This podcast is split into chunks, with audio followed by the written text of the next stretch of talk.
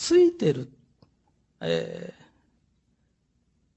私も毎年納税に乗せてもらってます。それから私はあの中学校しか出てないんですよ。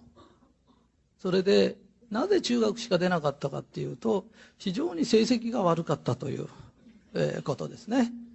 えー、大概はあの簡単な理由なんです。シンプルですね。えー、それで、えー、その非常に私成績が悪かったんですけれどその中で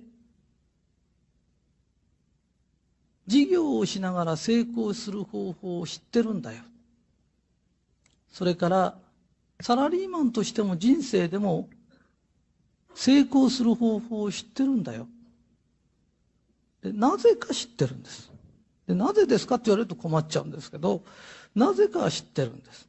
でそれが実はついてるという言葉なんです。で、この言葉を言ってると、後でいろいろ実験してもらったりいろいろするんですけど、ついてるという言葉にはすごい力があるんです。ね。えー、朝の出がけにですね、下駄の鼻緒がプスッと切れる。そういうことありますよねって言ったら今下駄履かないとか言われて、えー、難しい時代になってきちゃったんですけど、それでですね、まあ、例え話です。下駄の穴がプスッと切れた。そこで三つに人は分けられる。一つは、なんか縁起悪いな。嫌なことが起きんじゃないだろうか。っていうのが一つありますよね。これは否定的なんです。で、普通って何ですかって言ったら、物理的にですね、そろそろ切れる時期であった。物理的ですよ、これはね。ほとんどあの、日野玉先生と同じみたいな考えなんですけど、えー、物理的に、えー、切れる時期であった。これが普通の人なんです。で、ついてる人って何でしょう？ついてる人っていうのは、今切れてよかったよ。これ出かけに、ね、途中で切れたら困っちゃうよね。今なら、パッパッと繋げるか、別のもん履いてこう。っていうことになりますよね。だから、三つのことをどちらに考えるかっていうことなんですよ。あ、人は何でも肯定的に取るんだって思うでしょ？でも私の話はもうちょっと意味が深いんです。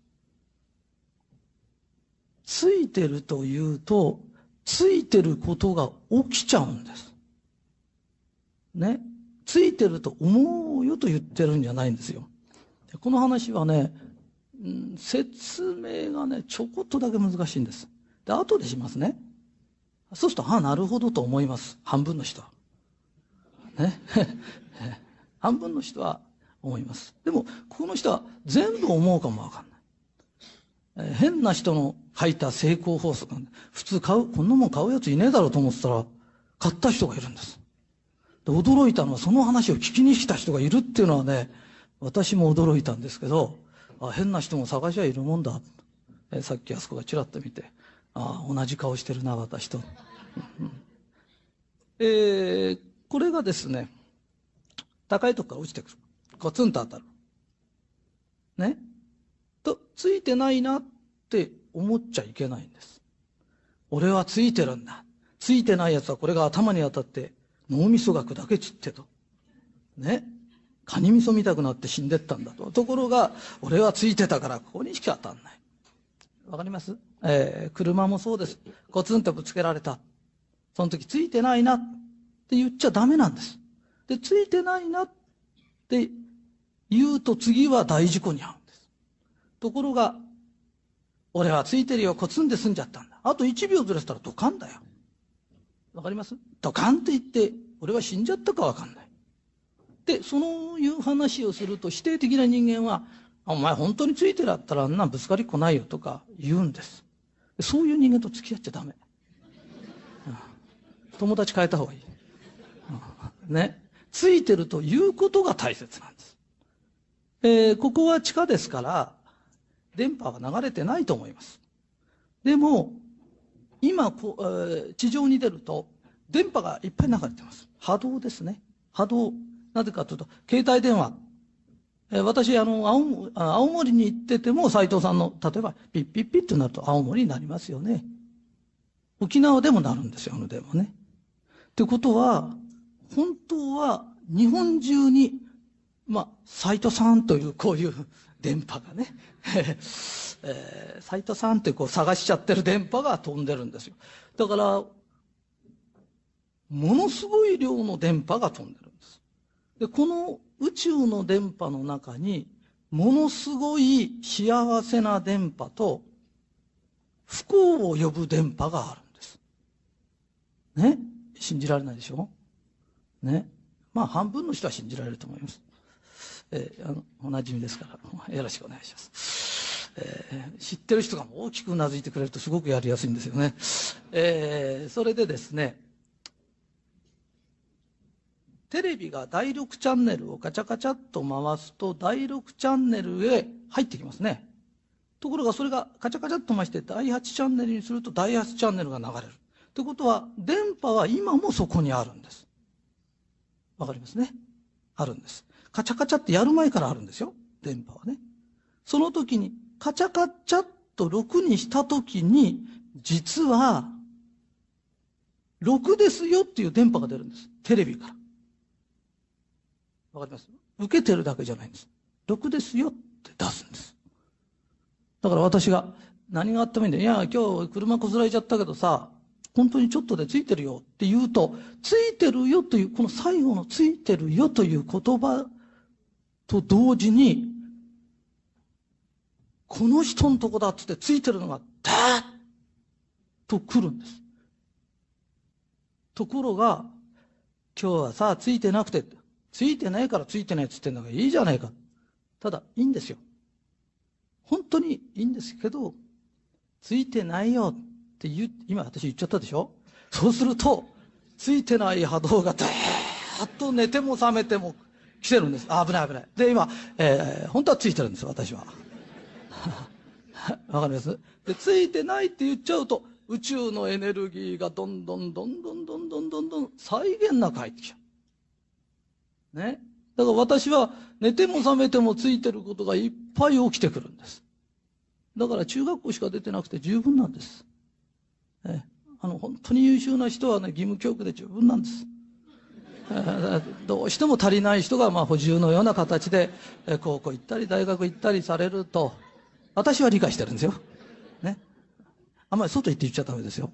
ね、ここだけで通る話ですからね。それで、えー、私の言ううちって商人だからあの親が勉強しなさいよって言っても学校の先生が「お前この方程式できないと困るぞ」って先生が言っても親が方程式やってるの見たことないんです。だから困らないって知ってたんですね。意外と頭良かったのかもわかんないですね。で、斎藤お前、あの、英語ぐらい喋れないと外人に話しかけられて困るぞって言ったんだけど、私未だに一回も話しかけられたことないんです。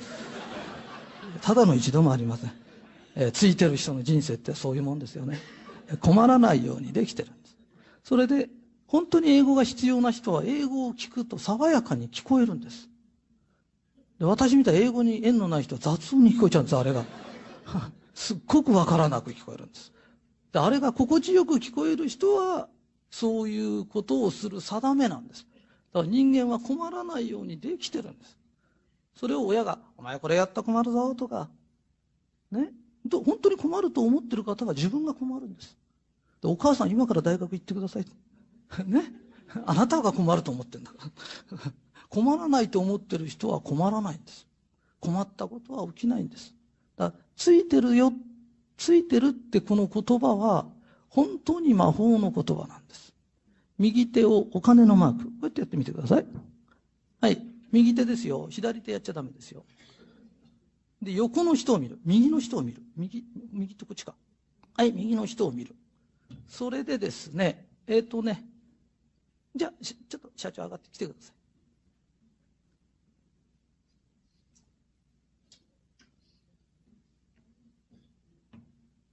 い。いいですか？これはね、オーリングというんです。よくね、ここにあの、自分の体に悪いものを乗せたりすると、オーリングがパッと開いちゃう。で、いいものを乗せると、自分の体にいいものを乗せると、波動が非常に強くなる。これ、知ってる人も半分はいますね、ここにね。えー、いいですか？これですね。ちょっと、ついてないついてないって連続してて。ついてない、ついてない、ついてない、ついてない、ついて。わかります？ついてないって言っただけで体の力が抜けちゃうんです。俺はなんでガニになったんだろうついてないんです。わかります？俺はなんで胃潰瘍になったんだろうついてないんです。なぜかと同じ生活しててもならない人もいるんです。ね、遺伝だったらずっとね、大体、癌の遺伝、家系なんてあるわけない。そしたら、はるか前に死にたいてんだから。ね、よ、よく考えればわかる。えー、じゃあ、今度はついてるついてるね。ついてるついてるついてるついてるついてるついてるついてる。この力。これ、自分でね、今ちょっと試してください。この言葉が入ってくるだけでエネルギーが入ってくるんです。エネルギーが入ってくると力が違っちゃうんです。で、ちょっと隣の人にですね、こちらへ、こちら。だからこちらの人をやるってのはどうでしょうまあ、誰かちょっとやってみてください。じゃまず最初ついてないからね。で、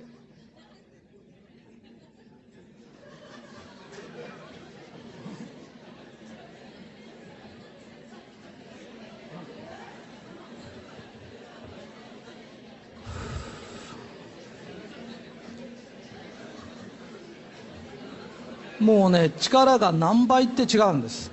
だから、同じ薬を飲まれる時もついてるっつって飲んでると細胞が全然違いますね。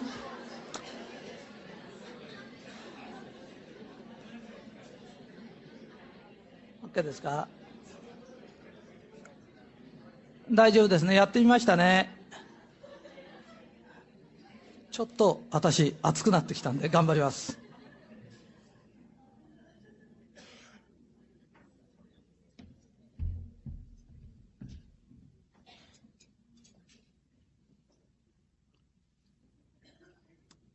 ついてるっていう言葉は、今言っただけで細胞にこんだけ力が出る。仕事もそうなんです。それとまた、ついてないと思ってる人は、ついてないと思ってるからきっと何もしないんです。だから能力がいっぱいあっても、えー、私も学生時代ですね、あの、頭のいい人っていっぱいいたんです。だから、斎藤さんは頭が良くて、偉くなったとか出世したとかって絶対ありません。これは私は保証します。学校の先生も、えー、この前力を入れて言ってましたから、それは、えー、自他ともに認めてますけれど、それで働き者かというと、これは違います。えー、喫茶店で会ったとか言ってましたよね。私1年のうち10ヶ月ぐらい横行ってますから、えー、働き者だなんていうことは、それは決してありません。そうすると残ったものは何だろう？運なんです。で、運ってすごい大切で、その運っていうのはいくらでも、運が良かったっていうのは、たまに来るもんだと思ってところが、運がいい、運がいいって言ってると、運ってどんどん良くなっちゃうんです。そうすると奇跡が起きるんです。で、奇跡を起こせばいいんです。だから、私が納税で一番になるっていうのは、1億2000万分の1なんです。1億2千万分の1ですよね。2年目ってのは1億2000万かける1億2000万なんです。6年連続するってことは、1億2000万かける1億2000万かける1億2000万、まだか ?1 億2000万と。大変な数でしょ？いくつになるかわかりますか？私は知ってるんですけれど、今日は時間がないから発表しません。えーただ、何度でも起こせるよ。来年も起こすよ、再来年も起こすよ。なんでかっていうと、ついてるんです。だからよく他の人で、自分は斎藤さんのことを目標にしたり、ライバルだと思ってます。やめなさいって。あんた実力なんだから。で、私は運なんだ。運は天が与えるもんなの。で、天と喧嘩しても勝てないからやめなさい。で、俺のことやっつけるんだったら、もっとついてる人間なんだぜ。ついてる人間そんな怖い顔してない。ライバルって競争相手だ。ライバルって敵ですよ。敵なんかを作っちゃダメなの。友達を作るんです。ね？うちの社長たち仲いいでしょ？ね？仲いいとみんなで助け合って教え合うんです。だから競争するより協力した方がいいんです。簡単なもんです。学校の先生も、みんな自力で頑張んなさいよとか、隣見ちゃダメとかって言うから、成績が悪かったんですよ。なぜ助け合えって言わなかった？みんなで助け合えばみんな100点だったんですよ。一人だけ100点なんてことはなかったんです。それを、日頃は助け合いって言ってて、試験の時は見るなよとか、ね、斎藤見太郎とか言う、あれは良くないですよ。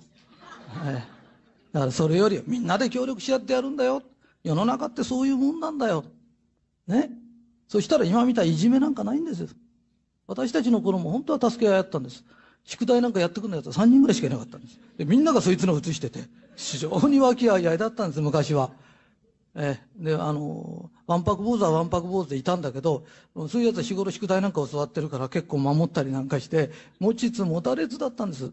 私たちの頃に学校行ったの人は知ってるんです。その頃から、だんだんだんだんそういう風潮がなくなってきちゃった。まあ、それを元へ戻そうよ。それで、ついてない奴がいくら集まったってしょうがないじゃないか。ね。だ今、うちの会社も、この前聞いた1000人とか2000人とか全部でいるんですけれど、ついてない奴を2000人集めたら、ついてない塊みたいこの会社が出来上がっちゃって、怖いなそれだったら少なくてもいいから、つい、ついてる人集めようよ。で、ついてるって何ですか？ついてるって言えばいいんだよ。私のは簡単なんです。よ、よそ行くとなんつうの？三位一体、心と、ね、言葉と体が伴わなきゃいけないとか、難しいでしょ？でも言ってんだから心は伴ってんですよ、本当は。伴ってんのに伴わなきゃいけないって言うと、なんかもっとやることがあるような気がしちゃうんです。ね？ついてるって言ってんだから心が伴ってるんです。ね？伴って言ってて、ついてるって言いながら行動してる人間に形から入れって、俺ついてる形っていうのは想像できないんですよ。どんな形なんだろう。だからそういう難しいことはうちの会社はいらないんです。だからうちはすごくシンプルです。だからついてる、何かにつけてついてる言わなきゃダメですよ。言うこと、いつも思ってんですよ。思ってたんじゃダメなんです。言うことなんです。ね？あ、ここの会社に入れて社長私ついてますよ。日本に生まれてついてますよ。ね？それから、あなたがこの会社にいてくれただけでついてるよと思ってくれる人間にならなきゃいけない。それから、斎藤ひとりさんが日本に生まれて日本国はついてましたよって言われるようにならなきゃいけない。でも、当人がついてないと思ってるような人間にそんなことはできないんです。ね。私、このとこすごいついてるっていうのは、ついてるって言いなさいって言ったら、1日2万回ずつ言ってる人、2万回ずつ。私も言って驚いちゃって、1日1000回ずつにしましょうよ。ね。1000回を100日続けたら、私が手書きで色紙書いてあげるから。って言ったら、私もやりますって全国からものすごい数来て、私は夜になると、ずっと色、ずっと色紙を書いてるんですよ。ついてるでしょ？ねえー世の中いろんなことが起きるんです。でもそれもついてることなんです。で、今日こうやって呼ばれた話ができることもすごくついてるんです。ああ、いい仲間がいるな。それで、ね、ちょっとだけおさらいさせてね。私は泳げないんです。泳げない私が今日、鮭を食った。これはありえないことなんです。ついてるんです。でご飯も食べたんです。私は一粒の米も生まれてから作ったことない。それが三度三度ご飯を食べるってのはすごいついてるんです。わかります？日本に生まれてついてるんです。えー世界がなんか30億か40億か、ちょっと私数字に弱いんでわかんないんですけど、人間がいる中で、衣食が足りてる、食べ物、洋服がまともに着れるのは5億人しかいないって話聞いたことあるんです。その中の1億2000万全員入ってるんです、日本って。すっごい豊かな国なんです。ここに生まれたのはついてるんです。なおかつ、もうちょっと前に生まれると雨が降らずに爆弾が降ってきたんです。ついてるでしょ？ね？で、我々は爆弾も降らない中に生きてられるんです。すごいついてるでしょ？ね。で、ついてるっていろんなことで思い出すと、道端に咲いてるタンポポを見て、ああ、かわいいな。俺はついてるな。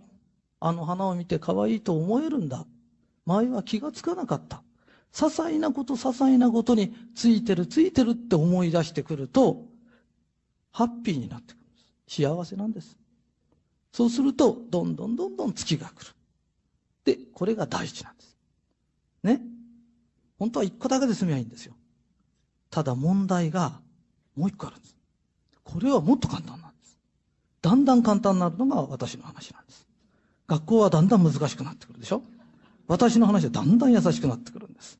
それで、もう一つが、ついてるついてると思いながら生きていくと必ず人生に分かれ道が出る。判断しなきゃならないことが出る。その時に、どちらが正しいかということを絶対考えないでください。どちらが楽しいか。どちらが楽しいかっていう判断基準を持ってください。そうすると、どちらが楽しいかなんかで考え出したら、俺は会社行かないで寝てるよ。っていう方もいるんですけれど、我々はちょっと大人の魂だと思ってください。なぜかっていうと、会社行かないで3日間ばかし寝てると、間違いなく、あなたの椅子はなくなるんです。わかりますよね？えー、こんなカードもらってカードで買い物する。洋服バンバン買っちゃって楽しいのよ。間違いなく1ヶ月後にお勘定来ますからね。えー、これはもう引力の法則より硬いですから。で、それぐらいのことは頭に置いといて、どちらが楽しいんだろうっていうことを考えたとき、必ず楽しい方が成功するんです。えー、宗教戦争も、えー、キリスト教が正しいとか、開教とか正しいとか戦争になっちゃうんです。キリスト教のが楽しいんだとか、開教とのが楽しいんだと。いや、楽しいやつが二つ集まってもよかったねとか、最後にけん喧嘩にならないですから。どっちが正しいって始めたとき、必ず戦争になります。この前の共産主義が正しいか、民主主義が正しいか。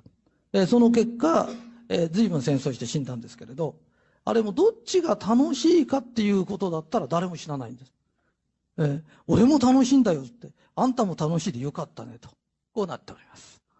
えー、で、いろんな応用問題あるんですけど、この前あの、昨日ですね、えー、兄弟で、会うとね、仲が悪いからね、イライラしちゃう。ね。兄弟なら全員仲いいわけじゃないんですよ。仲の悪い人もいるんです。で、そういう人はどうしたらいいんでしょうって言ったら、どっちが楽しいかって考えてごらん。そしたら会わない方がいいんです。兄弟だから会わなきゃいけないとどっちが正しいかなんです。ね。あの、相性の悪い人が会うと殺されることがあるんです。本当なんですよ。ね、通り魔はしょうがないんですよ。通り魔は諦めてくださいね。通り魔ですから。そうそう通り魔避ける方法とか急に聞かれてもダメだけど、日頃仲悪い奴ってずっと昔から分かってんです。ね。本当にこう、あいつ刃物ぐらい持ち出すやつって本当は知ってんですよ。だから会わなきゃいいんです。で、なぜ会わなきゃいいかというと、殺されないだけじゃないんです。相手は人殺しにならずに済むんです。ね。どっちかが避ければいいんです。で、え、避けちゃっていいんですか？何でも戦わなきゃいけないと思ってる人がいるの。新幹線は300キロ出してくる。それをまともにぶつかったら死んじゃうんですよ。ちょっと避けてごらん。風ぐらいしか来ないから。ちょっ、わかります？人生って、ちょっとこれなんですよ。これができるかできないかでね、全然違うんです。それも何でもこう、面と向かってね、ドーンと当たんなきゃいけない。ね、特に男の人ってのはそういう傾向強いんですよ。女の人ってのは、あの、女強いですからね。うん、強い魂が女になる。弱い魂が男になる。これ、えー、女がどうしてもわかんないんですけど、女って何ですかって聞かれたら、えー、おちんちんのついてない男なんだ。で、我々は、猿から進化したんですよ、男ってのは。で、女はゴリラから進化したからね。進化の過程が違うんですよね。で、えー、何の話か分かんなくなっちゃったんですけど、まあ、ちょいと避ける。それで、その、どうしてもその弱い方の男が、男だから逃げちゃいけないような気になるんですよ。ね？昨日もあの、えー、なんと、なんとかいうあの、えー、失楽園の話が出て。失楽園で最後あの女にこうなんかあれして最後性作りかなんか飲んで死ぬっていう話だったんですけど、えー、あの話はおかしいんだ。女房がいて彼女までいる奴が死ぬ必要がないんだと。死にたいのは一人もいない奴で女房もいない彼女もいないような奴が死にたいんでなんで二人もいる奴が死ぬんだと。そういう無茶苦茶なことは私は嫌いなんだと。まあ、それでですね、ちょいと避ける。で、人生って楽しい方がいいんだよ。魂の第三段階。魂は第一段階がずっと長く続いた。それがどういう時代ですかっていうと、強い者が天下を取る。強い者が指導する。なぜかというと狩りやってたから、バラバラだと獲物が取れない。飢え死にしちゃうんですよ。だから、強い者が統率を取る。その時に農業がやるようになったら、農業もそうなの。一斉に米を植えないとね、飢え死にしちゃうんですよ。私は個性を出して来月にしますとか、ちょっと飢え死にしますからね。あの、米っての植えるとき植えないとダメなんですよ。まして日本ってのは一回しか取れない国だから。ね。一回失敗しちゃうと植え死にしちゃうんですから。そんな蓄えないですから、昔は。そうすると、統率者がいる。殿様がいたんです。でも、魂が成長したら、いつ米を植えりゃいいかぐらい分かったよ。狩りの方法も分かったよ。ね。そしたら強い奴が何でも横暴なこと言ってていいんじゃないんだ。殿様、昔は殿様の前に来て、あの、地べたに座って挨拶しないと切り殺されたんですよ。ね。そういう時代が続いてたんだけど、その後明治になってから、どっちが正しい論が入ってきた。どっちが正しいんだ。正しきがゆえにも正しきって言ってる人間が非常に良かった時代があるんです。何が正しいか分かんないから。ね。で、もう大体分かってる人殺ししちゃいけないとか、ね。泥棒しちゃいけない。分かりますよね。私もいい女だと、あ、いい女だなと思って、いいケツしてるなとかと思います。これは男の人みんな思うんですよ。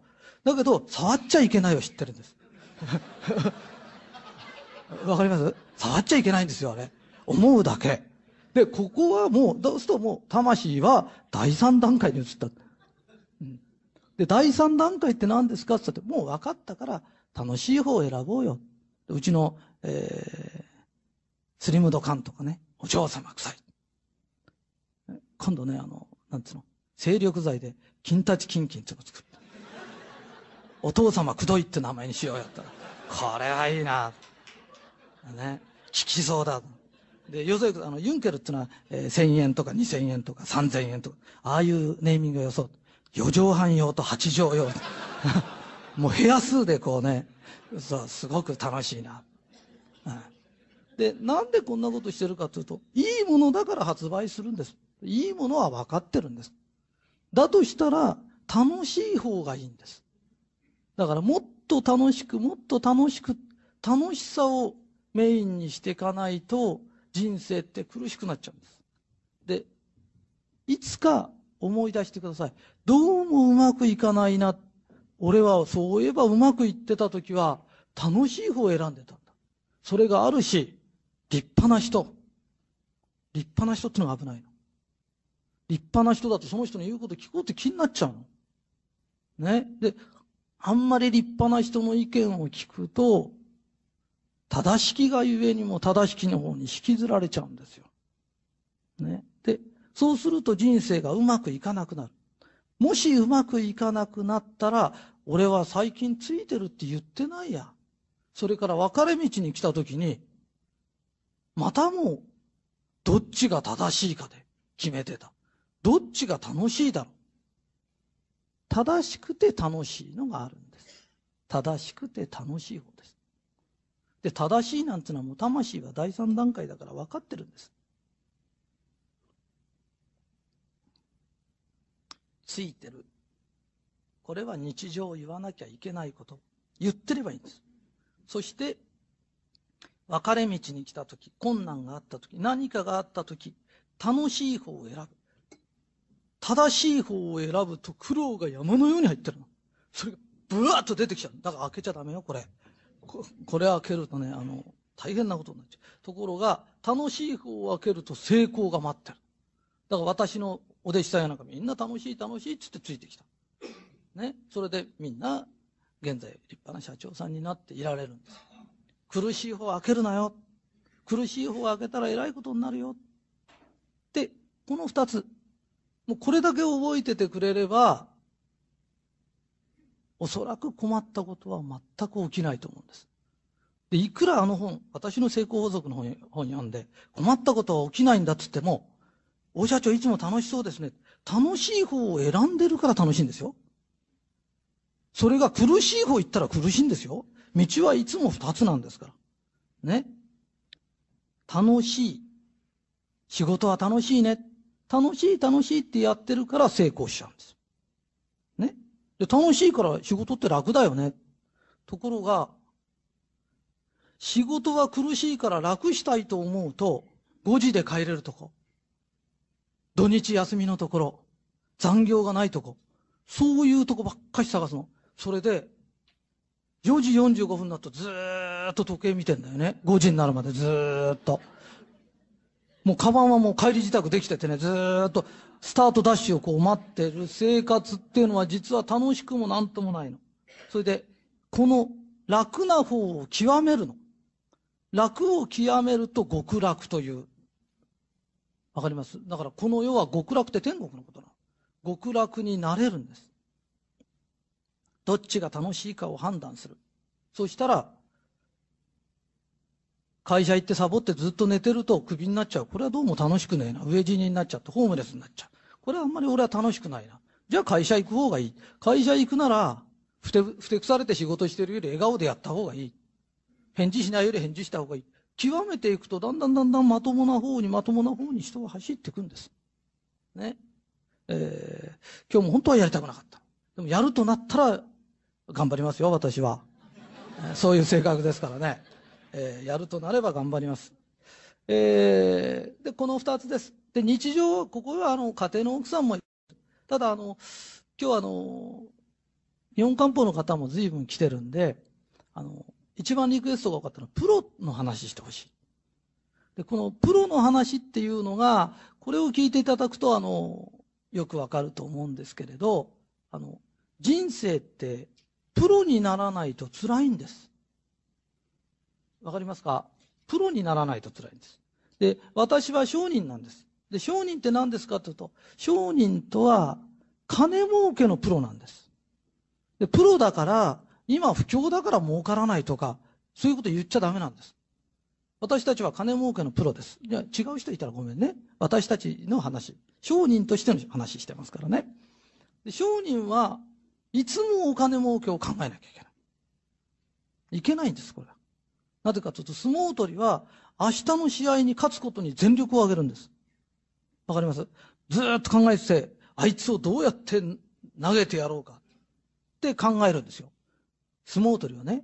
相撲取りじゃないのに、あいつをどうやって投げてやろうかって考えてるやつはおかしいですよ、俺。危ない人ですからね。でも相撲取りで考えないのはもっとおかしい。えー、で、坊さんっていうのは欲は捨てなさい。ね。あれ仕事ですから。で、坊さんのくせにのべつ金儲けを考えてるやつも危ないんです。えー、で屋根屋はしっかり屋根瓦を、えー、張ることを考えなきゃダメ。基礎屋はしっかり基礎を作ることを考えなきゃいけない。商人はしっかり金儲けをしなきゃいけないんです。なぜかっていうと、私たちは社会の心臓なんです。この心臓がドックンドックンドックンって動くから血液が流れるんです。その心臓が弱ってきちゃうと血液が余分に流れないんですよ。だから今日本が苦しいのは血が流れてないんです。でなぜ流れなくなっちゃったかっていうと、商人が金儲けを一生懸命しないからなんです。あたかも金儲けをすることが悪いように思ってるんです。でもお金儲けをすると、社員につつがなく儲かってる会社で社員に給料やんない会社とか、私は見たことないんです。ね。で、儲かってりゃ社員に給料って払うんです。儲かってる会社のリストラとかあんまりないんですよ。わかりますよね。それから、支払い先に払わないとこもないんです。と、商売っていうのは、一生懸命やると、制業が生きられるんです。ところが、制業を忘れて、あたかも、ボランティアをやることのが正しいように思っちゃう人がいるんです。ところが、ボランティアというのは制御があるからできるんです。もし制御がなくなるとその人はかかる方になっちゃうんです。わかります？立場が変わっちゃうんですよ。そのボランティアを支えてるのは事業家なんです。それで、余ると税金に払うんです。この税金が福祉を支えてるんです。だから事業家というのは、制御を支え、ボランティアを支えるんです。それから、福祉を支えてるんです。そのことにしっかり自負して、しっかり儲けなきゃダメなんです。戦争が終わったら何やったら儲かるか。戦争が始まったら何したら儲かるか。不景気の時は何したら儲かるか。景気のいい時は何したら儲かるか。ずっと考えてなきゃいけないんです。これがプロなんです。プロっていうのは、すべてが違うんです。まず、笑顔が違う。プロの笑顔とプロじゃない笑顔ってのがあるんです。プロの笑顔だと、プロってね、お金になる笑顔なんです。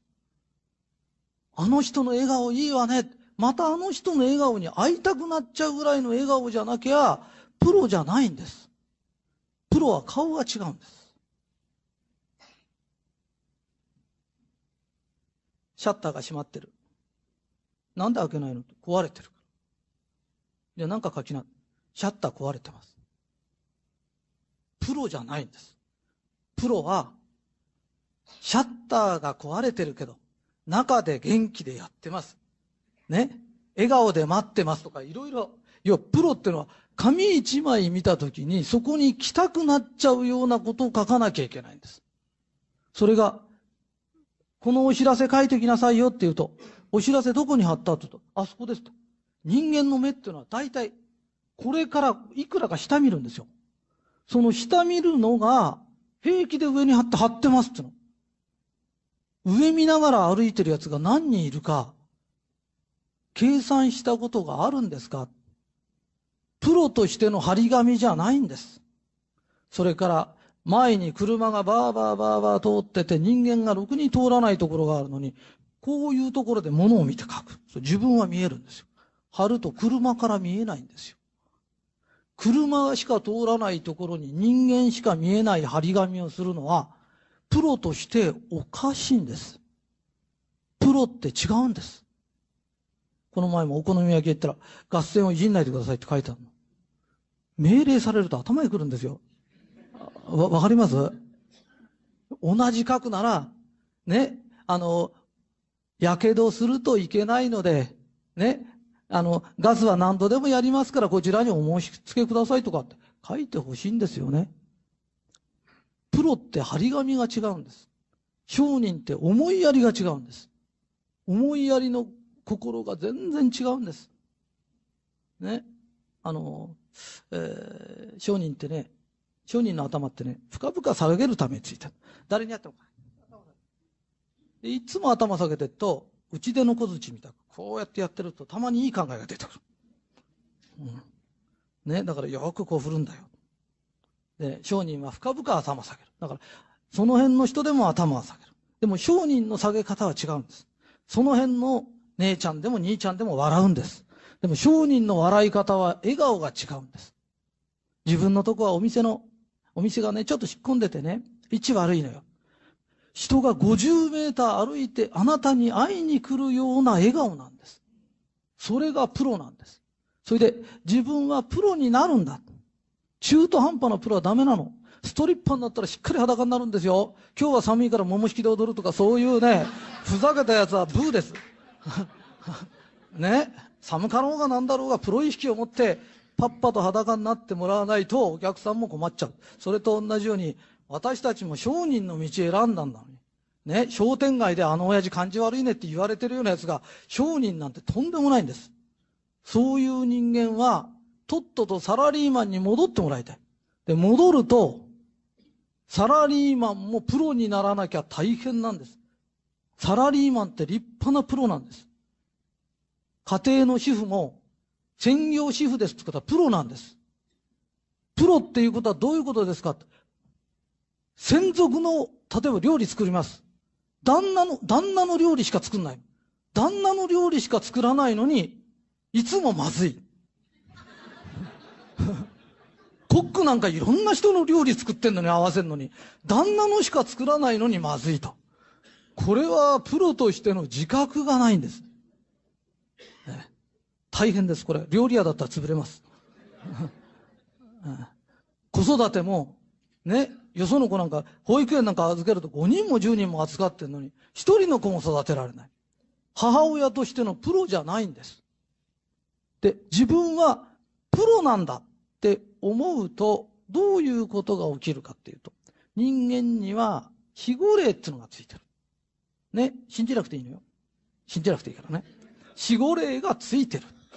で、これは誰にでもついてる。ところが、プロだと思った人にだけは、指導霊というのがつく。で、その指導霊が、いろんな本をふっと本屋行って本が、手が行く。テレビでパッとあれ見る。要するに、プロとして自覚すると気づきが出てくる。これが指導霊がやってくれるの。それで、なおかつ頑張ってると指導霊はくるくる変わるんです。一生懸命やってるとだんだん優秀なのがついてくる。ね。ありがたいでしょね。だから私も困らないんです。もうちょっと頑張っていくとまたもうちょっと優秀な人がついてきて、俺がこっち向けてぐっとこうやってやって、えー、顔をそっちに向けてくれたり、えー、いろんなことをしてくれるんです。で、みんなもプロなんだ。自分はプロですから。当たり前ですよ、このぐらい。って言える人間になれば、大概のことは怖くないんです。人生は50です。50ですよ。ね、50って何ですか？って言ったとき、平均50だと思うんですか？50のところへ70の覚悟で行ったやつは楽でしょうがないんです。ところが30の覚悟で行くともうひどい目に遭う。この残りの20分がえらい目に遭うんです。ね。えー、隣のあの京都の MK タクシーの社長がね、この人すごいなと思ったのは、あの方は朝鮮から出てきて、えー、一台でタクシー会社作ったんだけど、その時に、同じ朝鮮人の仲間でも、朝鮮人だって馬鹿にされる馬鹿にされるって言ってる人がいるけれど、そうじゃないんだ。日本人だってアメリカに移民に行ったりブラジルに行った時ものすごい馬鹿にされたんだ。人の国行くってのはそういうことなんですよ。日本人が飯食ってたら俺たちは麦飯食えばいいんです。日本人が9時間寝たら私たちは7時間寝て頑張ればいいんですよって言うんですよねだああいう50のところに90ぐらいの覚悟されて出てこられちゃうと、世間が参ったするしかないんです。わかりますよね。だから、ちょいと覚悟を余分に持っていけばいいんです。私も中学しか行かないよって言ったんです。中学しか行かないってことは、高校でよりちょっと苦労するんです。当たり前なんです。だから苦労させたくないから親だって行け行けって言うんです。大学でよりちょっと大変なの。当たり前なんです。そんなことは知ってるんです。まさかこうだとは思わなかったなんてないんです。その通りなんです。ね。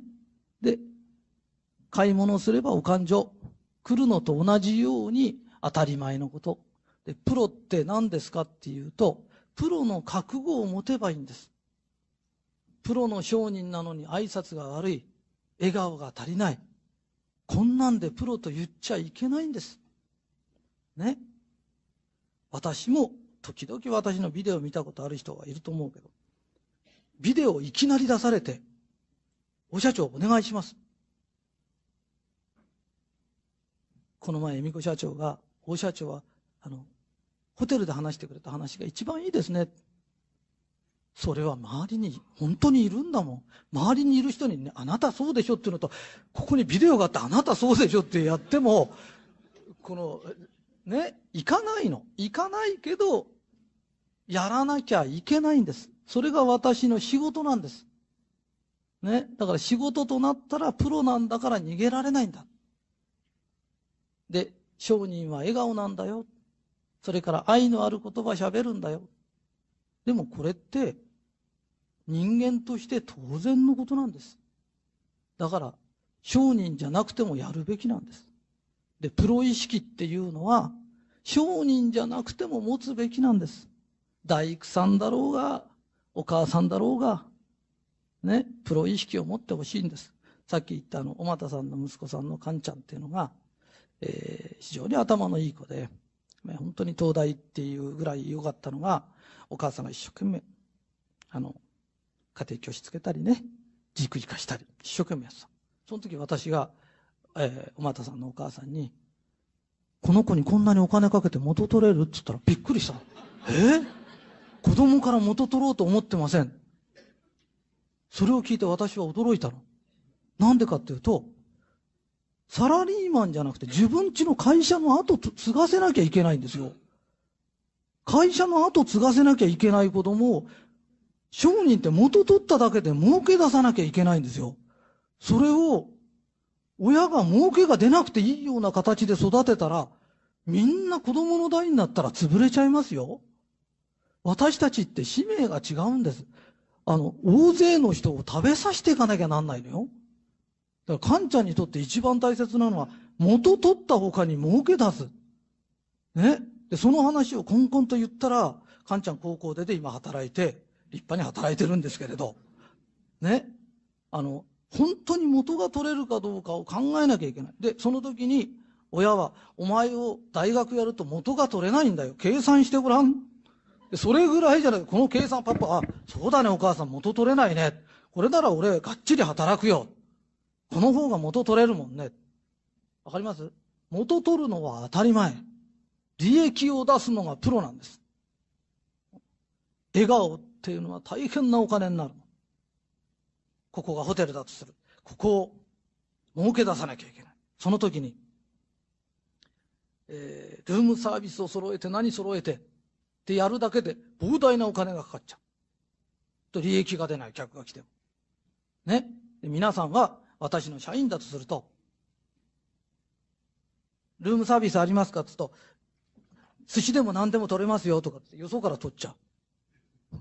ねそれで、なおかつ相手に、最近お客さん少ないんですけど、なんかいい方がありませんかねってニコニコってすると、こいつ俺を頼ってるな。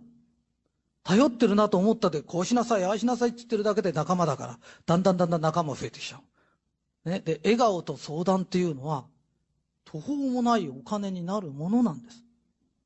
ね。で、我々はお金一生懸命儲けて、一生懸命使う。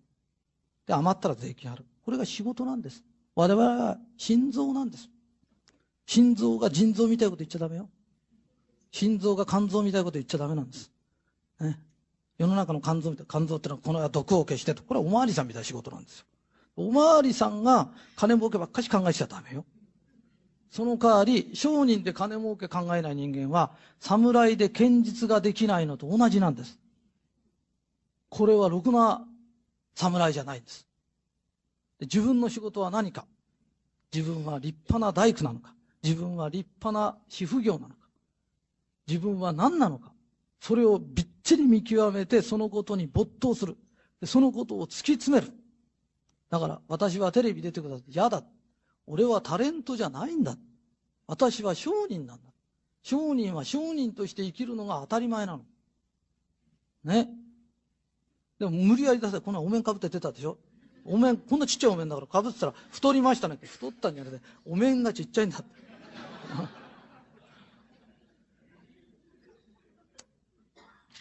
みんながプロになりましょう。それで、プロになったと同時に、指導例がついてくれる。そのことを信じるんです。そうすれば、私のように、えー、学業がですね、あまり良くなかった人も成功できる。決して働き者じゃなくても成功できる。